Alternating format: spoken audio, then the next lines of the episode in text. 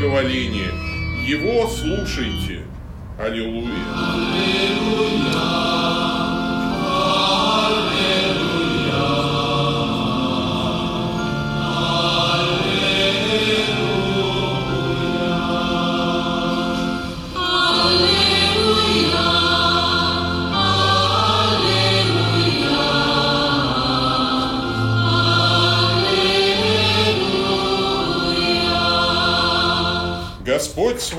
И со Духом Твоим.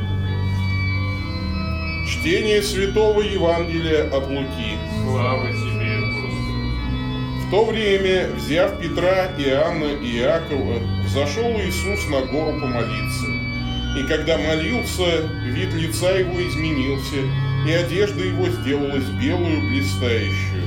И вот два мужа беседовали с ним, которые были Моисей и Илья. Явившись во славе, они говорили об исходе его, который ему надлежало совершить в Иерусалиме. Петр же и бывшие с ним отягчены были сном, но пробудившись, увидели славу его и двух мужей, стоявших с ним. И когда они отходили от него, сказал Петр Иисусу, «Наставник, хорошо нам здесь быть, сделаем три кущи, одну тебе, одну Моисею и одну Илии, не зная, что говорил». Когда же он говорил это, явилось облако и осенило их, и устрашились, когда вошли в облако. И был из облака глаз глаголющий, «Сей есть Сын мой возлюбленный, его слушайте». Когда был глаз сей, остался Иисус один, и они умолчали и никому не говорили в те дни о том, что видели. Слово Господне. Слава тебе, евангельскими речениями да изгладятся наши прегрешения. Аминь. Аминь. Садитесь, братья и сестры. Сегодня мы э, празднуем преображение Господне. Вообще, преображение Господне – это такой залог нашего преображения. Преображаться всем нам время от времени необходимо – Недавно я прочитал историю про человека по имени Брайан Виндер. Он стал скинхедом в, 11, ой, в 14 лет и за свою жестокость получил прозвище Питбуль. У него все тело и лицо было покрыто вот такими татуировками. Но когда он женился, у него родился сын, Брайан решил измениться полностью. Вот маленький мальчик изменил всю его идеологию – он решил начать сводить с лица российские татуировки фашистские. И настолько это было трудно, что в какой-то момент он даже хотел облить свое лицо кислотой, чтобы просто избавиться от тату. А свести татуировки, ну это очень дорого. И интересно, что помог ему чернокожий человек, человек, против которого он выступал. А спонсор проспонсировал 35 тысяч долларов – Э, антифашист чернокожий оплатил пластического хирурга, который помог избавиться от татуировок. Э, Виндер получал много угроз от других скинхедов, э, но его это не испугало.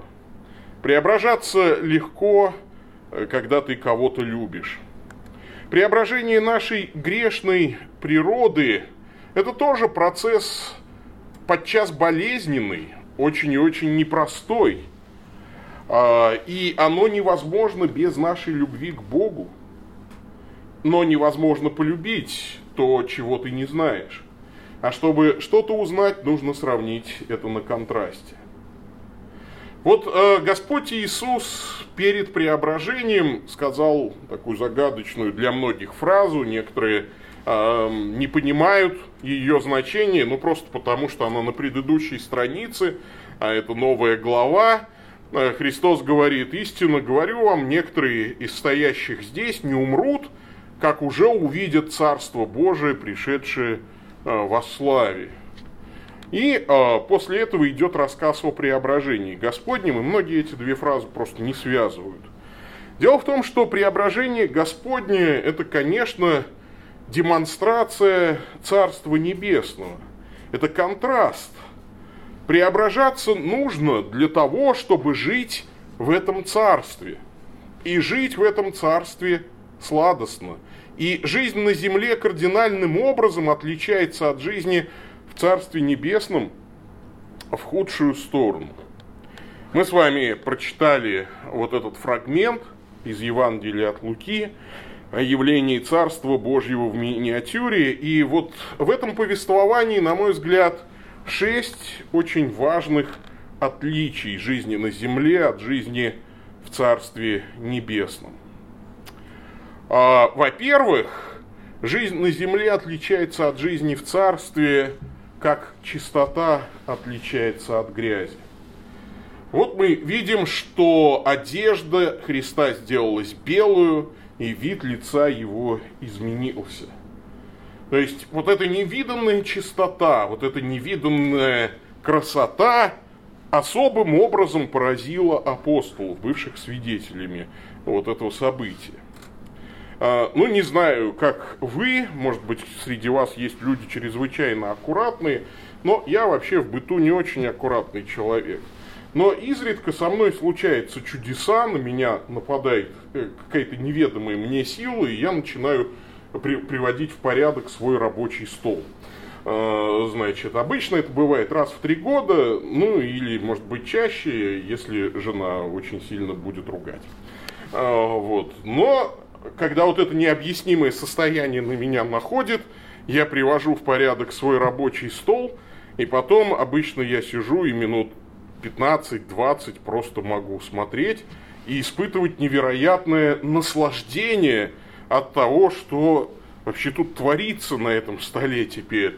А, вот. Я даже обычно это фотографирую и выкладываю в интернет, ну, чтобы вот запомнить это состояние. Наслаждение долгожданным порядком. Но длится, конечно, это недолго. А уже минут через 30 э, появляется какой-нибудь чашка, э, значит, с недопитым чаем, что-то еще, э, скомканная салфетка, и все это улетучивается, длится недолго. Но женщины более склонны, конечно, к порядку и к чистоте, и, конечно, вообще вот красота, она всегда побеждала. Я, например, с удивлением узнал, что когда-то компания Зингер, э, когда они начали только производство своих швейных машинок знаменитых, Зингер, будучи мужчиной, делал эти машинки ну, простыми, квадратными, функциональными, а, ну, потому что, ну, как на фабрике, все вот должно быть функционально, и дома, в первую очередь, все должно быть удобно. Но эти машинки никто просто не покупал. Женщины не хотели, чтобы у них было дома что-то напоминающее завод, промышленное производство. И тогда внешний вид машинок Зингер был радикально изменен. То есть вот э, их стали выпускать в стиле модерн, отказались от всех прямых углов и линий в пользу вот этих вот плавных. Ну, то есть э, для функционала это совершенно не нужно. Даже наоборот, это вредит функционалу, но здесь э, подражание природным формам растений, добавлены листья, золотые узоры, и э, машинка стала украшением. И домохозяйки охотно покупали э, такую красоту. Э, вот э, то же самое, например, произошло в э, вечном споре между э, там, Microsoft и компанией Apple – Просто Стив Джобс когда-то посещал курсы каллиграфии. И для него красота шрифта была ну, определяющей. То есть э, машины были первое время примерно одинаковые по функциональности, но Apple был просто красивей. И поэтому, например, до сих пор существует это разделение. Люди творческих профессий в основном выбирают фирму Apple, потому что красиво, а, а вот люди, которым все равно, выбирают все остальное. И вот это интересно, что Царство Небесное – это эйфория чистоты и обожения. Богу так же легко преобразить нас, как нам навести порядок на столе. Но Он перепоручает это сложное и непростое дело нам – очищать сердце свое, блаженны чистые сердцем, ибо они Бога узрят, говорит Господь в, своем, э, в своей Нагорной проповеди. И поэтому, а, вот показывая Царство Небесное, в первую очередь мы обращаем внимание на то, как там красиво, эстетично и чисто. И эта тяга по чистоте, по красоте, конечно, вызывает в нас горячее желание в это Царство Небесное попасть. Второе отличие. Жизнь на земле отличается от жизни в Царстве Небесном нарушениями коммуникации. Здесь на земле мы постоянно друг друга не понимаем, а то и просто лишены возможности друг с другом коммуницировать. Но вдруг на горе преображения является Царство Небесное, и мы видим два мужа беседуют с Иисусом Христом, а они Моисей и Или. Если э, задать вам вопрос, э, вы когда-нибудь в жизни говорили с Моисеем и Или, я, конечно, получу отрицательный ответ. Вы не можете поговорить с Моисеем и Илией, а в Царстве Небесном могут. То есть жители Царства Небесного могут, у них нет проблем с коммуникацией. И, э, я вообще иногда думаю, вот ведь Господь оставил небесную славу, мы говорим об этом. Он пришел э, на эту землю, уничижил себя, и как он наверняка тосковал по небу. А, мы иногда тоже думаем, вот почему же нельзя на небо нам позвонить? Мы бы позвонили своим родственникам, э, которые уже э, покинули нас, и поговорили бы с ними, может быть. Было бы хорошо организовать такую скайп-конференцию с небесами. Но мы этого не можем. Мы здесь живем на земле, и у нас нарушена коммуникация. А в Царстве Небесном нет нарушения коммуникации. И я часто думаю, что Господь позволил себе а, в этот момент, конечно, с такой дидактической целью, с э, учебной целью, позволил себе позвонить домой.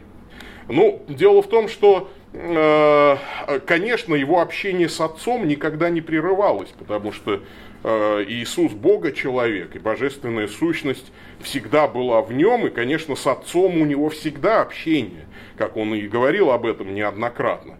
Но поскольку он здесь в человеческом теле, то с обитателями небес – Э, с теми святыми, которым все желание наше должно быть, как псалмопевец говорит. Вот с ними, конечно, нарушено общение для тех, кто живет здесь на земле. И Господь позвонил домой э, таким образом, поговорил со своими детьми из церкви торжествующей, из церкви небесной.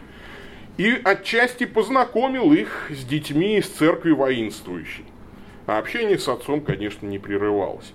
И интересно, о чем они говорили – Конечно, Христос э, не спрашивал, ну как там на небе дела у вас, что новенького.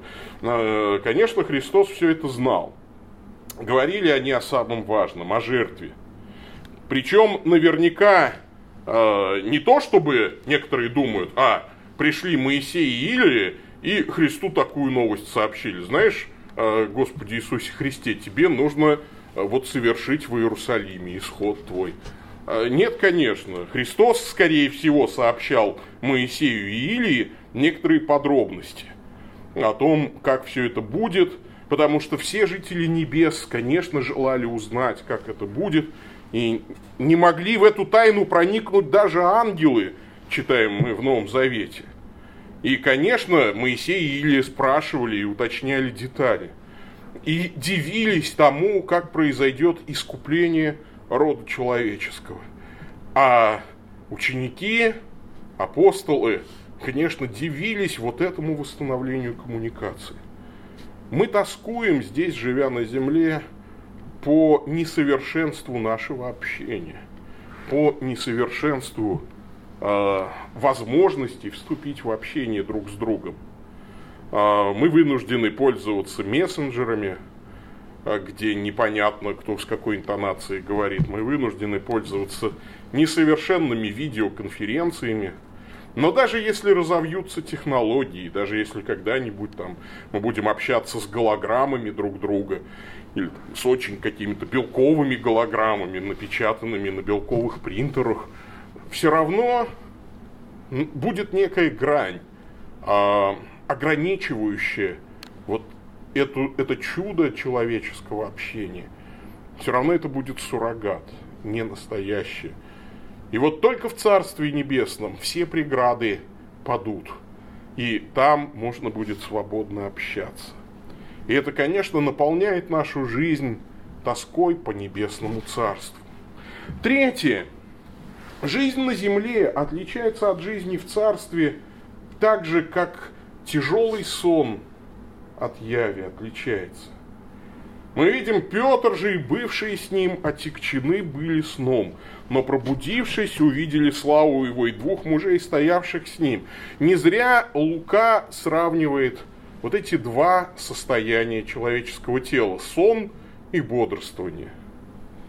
Дело в том, что, конечно, каждый из нас э, ну, испытывает иногда такие тяжелые сновидения, кошмары мы их называем. У меня есть несколько назойливо повторяющихся сюжетов кошмарных. Ну, один из них это мне снится, что вот мне 45 лет – у меня трое детей, я митрополит церковной провинции, но почему-то я не доучился в 11 классе. И мне срочно нужно, значит, вот доучиться в 11 классе, и меня отправляют в школу. То есть вот я, дяденька, иду в школу с портфелем, э, я не помню алгебру абсолютно. Ну, иногда я сдаю еще госэкзамены по тромбону, и причем у меня всегда паника вот от того, что я же тромбон-то уже лет 20 не брал в руки, а мне завтра нужно играть концерт римского Корсакова для тромбона с оркестром, и э, как же я это буду делать э, вот сейчас. То есть э, в тяжелых снах их что объединяет? Отсутствие справедливости в этом мире сновидений и отсутствие логики. То есть никакой логики, сплошной стресс и, и сплошная несправедливость. Несправедливо устроенный мир – в тяжелых сновидениях. И когда ты от тяжелого сна пробуждаешься, конечно, наступает радость. Как же хорошо, фу, это был сон. Мне не надо идти в 11 класс, и вообще никуда не надо идти. Я наконец-то не боюсь 1 сентября, э, вот, потому что я уже давно большой, и, э, ну и вообще вот все замечательно. Э, и тогда особой нежностью переполняешься к младшим детям, там, да, вот им еще предстоит все это дело. Просыпаешься и испытываешь облегчение. И вот интересно, что Петр и бывшие с ним отекчены были сном, но пробудившись, увидели. И их пробуждение, конечно, было легким и радостным. И вот этот сон, образ нашей земной жизни, как тяжелого, мерзкого, муторного сна, в котором нет справедливости, в котором нет логики. И часто мы пытаемся ведь исправить именно эту земную жизнь, чтобы в ней появилась какая-то справедливость и какая-то логика. Отчасти иногда это удается, мы иногда можем управлять своими сновидениями, но до известных пределов. А, но все равно постоянно что-то меняется, очень, все очень зыбко, невозможно удержать. Так вот, Царство Небесное некоторым представляется не чем-то зыбким, эфемерным, таким воздушным, нетвердым. Так вот, преображение показывает все наоборот. По сравнению с жизнью в Царстве, это наша жизнь, как нелогичный, тяжелый сон, от которого, конечно, было бы э, желательно проснуться. Вот, и когда мы войдем в царство, мы вздохнем с облегчением. Оказывается, все вот это э, несправедливое, все нелогичное, все зыбкое, эфемерное, э, тяжелое закончилось. Началось все настоящее.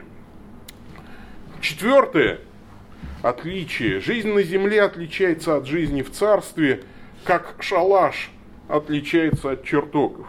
Э, наверняка не я один удивляюсь слову Петра. Э, и не зря евангелист говорит, не зная, что говорил. «Э, давай сделаем три кущи. Одну тебе, одну Моисею и одну Илии.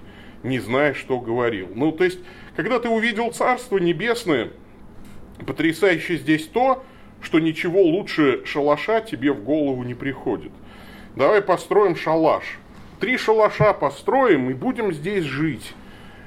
Конечно, это некое проявление нашего земного эгоизма. Небесных жителей давай переселим в земные шалаши.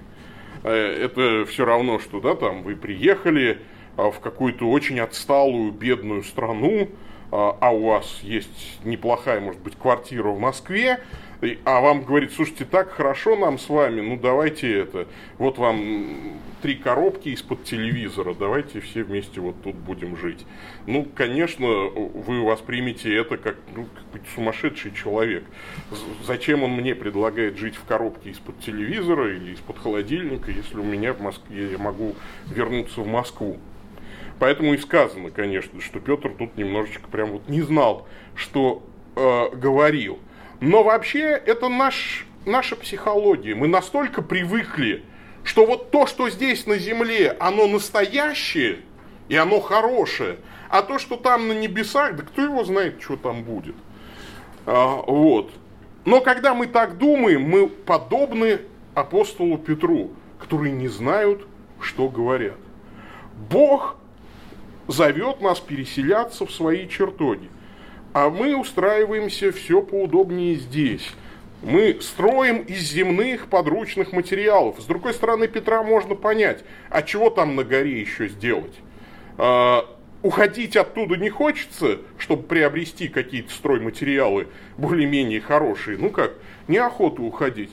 А ничего другого, кроме травы и веток э, вот, и кустов – видимо, в наличии нет. Ну, что еще сделать? Какое еще жилище? Ну, шалаши будем строить. Строим из земных подручных материалов. И эту метафору подхватывает и развивает апостол Павел. И он говорит, те, кто вот строил свою жизнь из дерева, сена, соломы, у того дело сгорит. А кто строил из драгоценных материалов, да, из золота, серебра, драгоценных камней, у того дело устоит. Так и живем строим здесь свои шалаши земные, вместо того, чтобы вкладываться в небесные чертоги. Копим э, деньги вместо того, чтобы жертвовать их на дело Божие. Тратим время э, больше на э, какой-то наш земной комфорт, чем на комфорт нашей души, чем на духовные вещи. И потом мы удивляемся – а что же так в конце земной нашей жизни так мало у нас чего-то достойного вообще воспоминания? Вот как-то слишком много было суеты в этой жизни, и так мало было ну, чего-то действительно стоящего. Потому что жизнь на земле отличается от жизни в царстве, как шалаш от чертогов. Пятое э, сравнение и пятое отличие. Жизнь на земле отличается от жизни в царстве недостатком послушания. Вот здесь снова является Троица. Является облако и осеняет их, Дух Святой в сиянии этого облака. А, и они устрашились, когда вошли в это облако. И из облака глаз глаголищий. А, Отец, голос Бога Отца говорит, «Все есть Сын мой возлюбленный, его слушайте». И я все время думаю, ну, можно же было тысячу вещей сказать. Ну, как вот мы привыкли, да, там, с протестантской э, точки зрения. Наверняка Бог Отец в этот момент должен был процитировать первый духовный закон Билла Брайта. Нет, чтобы сказать, я вас люблю, и у меня есть прекрасный план для вашей жизни. Да, там, ну, то есть э, мы же привыкли, что первое, что надо говорить людям, Бог любит вас, у него есть прекрасный план для вашей жизни. А вот Бог почему-то в первую очередь об этом не говорит. Бог напоминает своим детям в первую очередь о недостатке послушания. А, это, эм, ну, как говорится, ведь Богу-то видней. Мы же не можем Бога исправить. И мы можем только удивиться тому, что земные служители так мало обращают внимание на такую простую вещь, как послушание Богу. Вот э, мы будем говорить о том, что Бог нас любит, мы будем говорить там об отвлеченных моментах, мы будем спорить о богословии и так далее. Вместо того, чтобы сказать, сей есть сын мой возлюбленный, его слушайте. Хотя, конечно, это очень интересно, что э, начинается с богословской выкладки, правильное богословие формируется, это мой сын, то есть он Бог, вот, Святая Троица, а дальше, после ортодоксии, идет призыв к ортопраксии. Часто в церквах можно услышать все, что угодно, только не ортодоксию и не призыв к ортопраксии, к правильному деланию и правильной вере. Правильной вере, как ортодоксии, и ортопраксии, как правильному де- деланию, деяниям. Ну и шестое. Ну, а в Царстве Небесном, конечно, все правильно веруют и правильно себя ведут. Это э, здорово, потому что там не нужно ничего менять. Так вот, шестое. Жизнь на земле после того, как ты видел Божье Царство, это жизнь одиночества и горе снова безмолвие.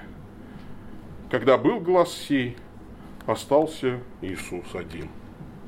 И, ну, может возникнуть вопрос, ну как же один, а ученики? Но вот Лука почему-то учеников не берет в расчет. Ну, имеется в виду ученики-то само собой, конечно. А вот исчезли Моисей и Илия, исчезло облако, перестал слышаться Божий голос. И это, знаете, как вот выключили свет, выключили музыку, и ты вот вдруг остался один в темноте. И в том-то и дело, что это вот как одиночество. Вот по ощущениям на тебя свалилось оглушительное одиночество и оглушительная пустота, тишина. Никакое людское общество не скрасит нам того, что нас ожидает на небе. Как это у Лермонтова в полуверетическом его, хотя и стихотворении, но прекрасная, там есть строчка – и песен небес заменить не могли, ей скучные песни земли. Мы вот иногда едем сюда в церковь, ну, значит, на машине, слушаем радио. И иногда там такая хорошая песня Папай попадется. Хорошая такая. Оставь, оставь, давай не будем переключать, оставь. Надо послушать эту песню. А мы все понимаем, что, конечно, по сравнению с небесами все будет скучно. Все, все, все, что на земле, это скучно. И вот здесь контраст. Только что было ощущение полноты, и вдруг опять одиночество. И они молчат. И молчали, и никому не говорили в те дни о том, что видели. И я очень хорошо понимаю, почему. Потому что о чем тут говорить? Вы все равно ничего не поймете. Ну, ну что вам сказать? Вот мы были только что на небе. И как вам это объяснить? Ну, отчасти мы иногда испытываем это. Вот меня Света поймет. Ну вот э, всякий, кто был там в пионерском лагере Орленок, во всероссийском, вот он приезжает оттуда, когда там ребенок, там такие классные условия созданы, и педагоги хорошие, что первое время ты ходишь и ни с кем не хочешь разговаривать. А о чем с вами разговаривать, все равно не поймете. Ну, и, а если тебя спрашивают, ну а что там было-то такое, что ж тут прям так вот, такого было прекрасного, да ну как тебе объяснить, да, а начнешь объяснять и толком ничего не объяснишь, да ничего такого особо и не было, Че, ну как, ну хорошо было, и все. Ну потому что, ну не объяснишь ты эти вещи, хорошо и все. Ну там или вот тоже человек стал христианином, уверовал и ходит радостный, светится, а люди его там спрашивают, а что с тобой произошло? Э, ну, у меня так было. Так, ну, там, одно дело, если ты был там наркоман, там, преступник, там, еще что-то. А, вот тогда ты там прям сильно изменился, скинхедом был там, или еще что-то. А так-то что у тебя изменилось в жизни? Ты ничего не, ну как, ты что, курить бросил? Да нет, не, не курил уже никогда там, и не пил, и, и вообще, ну, ну, у тебя свидетельство скучное, неинтересное. И самое поразительное, что вот евангелисты пишут о преображении, и многие люди читают и говорят, ну окей, хорошо, преобразился, говорите, да, ну замечательно. Потому что невкусно, не работает. О чем тут говорить? То есть даже евангельское повествование о преображении для неподготовленного, неразмышляющего читателя выглядит пресно и скудно. Потому что, ну а как ты это опишешь? Это не описывается. Это все равно, что слепому объяснять, ну, что такое красный цвет. Ну, как тебе объяснить, что такое красный цвет? Ну, он красный такой – как, а как это красный? Да, там. А, у Клайва Льюиса есть замечательный рассказ про человека, а, который был с рождения слепым, А потом ему сделали там какую-то чудесную операцию на глаза, и он прозрел и стал видеть. И он ко всем приставал и спрашивал, а что такое свет? Вот вы говорите про свет, а что это такое? Э, и никто ему не может объяснить, что такое свет. Ну, потому что как ты это объяснишь? В свете ты видишь вот все. Ну, то есть ты все видишь, потому что вот есть свет. А, что, а, а где его посмотреть? Вот вы говорите, тут больше света, а тут меньше. А, а это как? Ну, никак не объяснишь. Здесь на земле, несмотря на все радости, мы постоянно тоскуем по небесам. И праздник преображения лучше тому напоминание. Мы не знаем, как это объяснить, потому что это можно только почувствовать. Как объяснишь человеку, ну, что, у которого нет, например, художественного вкуса, как прекрасно там, седьмая симфония Шостаковича или пятая симфония Шостаковича. Не объяснишь. Ну что тут такого-то? Пиликают там, ну, э, вот. Не объяснишь. И э, иногда атеист, человек, вот, который обрубил сам в себе своим волевым решением чувство божественного, э, спрашивает, а что такого-то? Чего вот вы так прям все религиозные люди тем так уж восхищаетесь? Это, наверное, какое-то глупое суеверие. Но все время мне вспоминается вот эта гора преображения. И молчащие ученики, которые идут с этой горы. Не в силах просто ничего сказать. И как ты это объяснишь?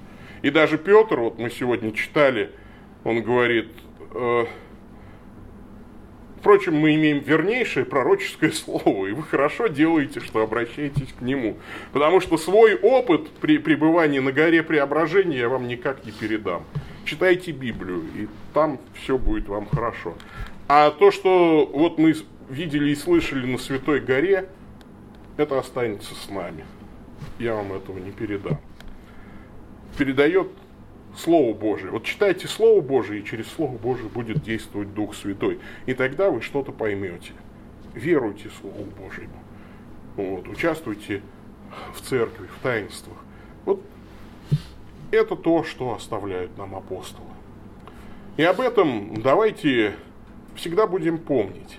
И размышляя о Царстве Божьем, давайте не будем сильно горевать, потому что Жизнь на земле, она тоже прекрасна по-своему, и Господь дает ее нам для того, чтобы мы ее достойно прожили, а, честно и до конца, сколько Господь нам бы не дал. А, но прожить эту жизнь, конечно, нужно, ожидая блаженного небесного царства Его. И об этом давайте с вами и помолимся. Аминь.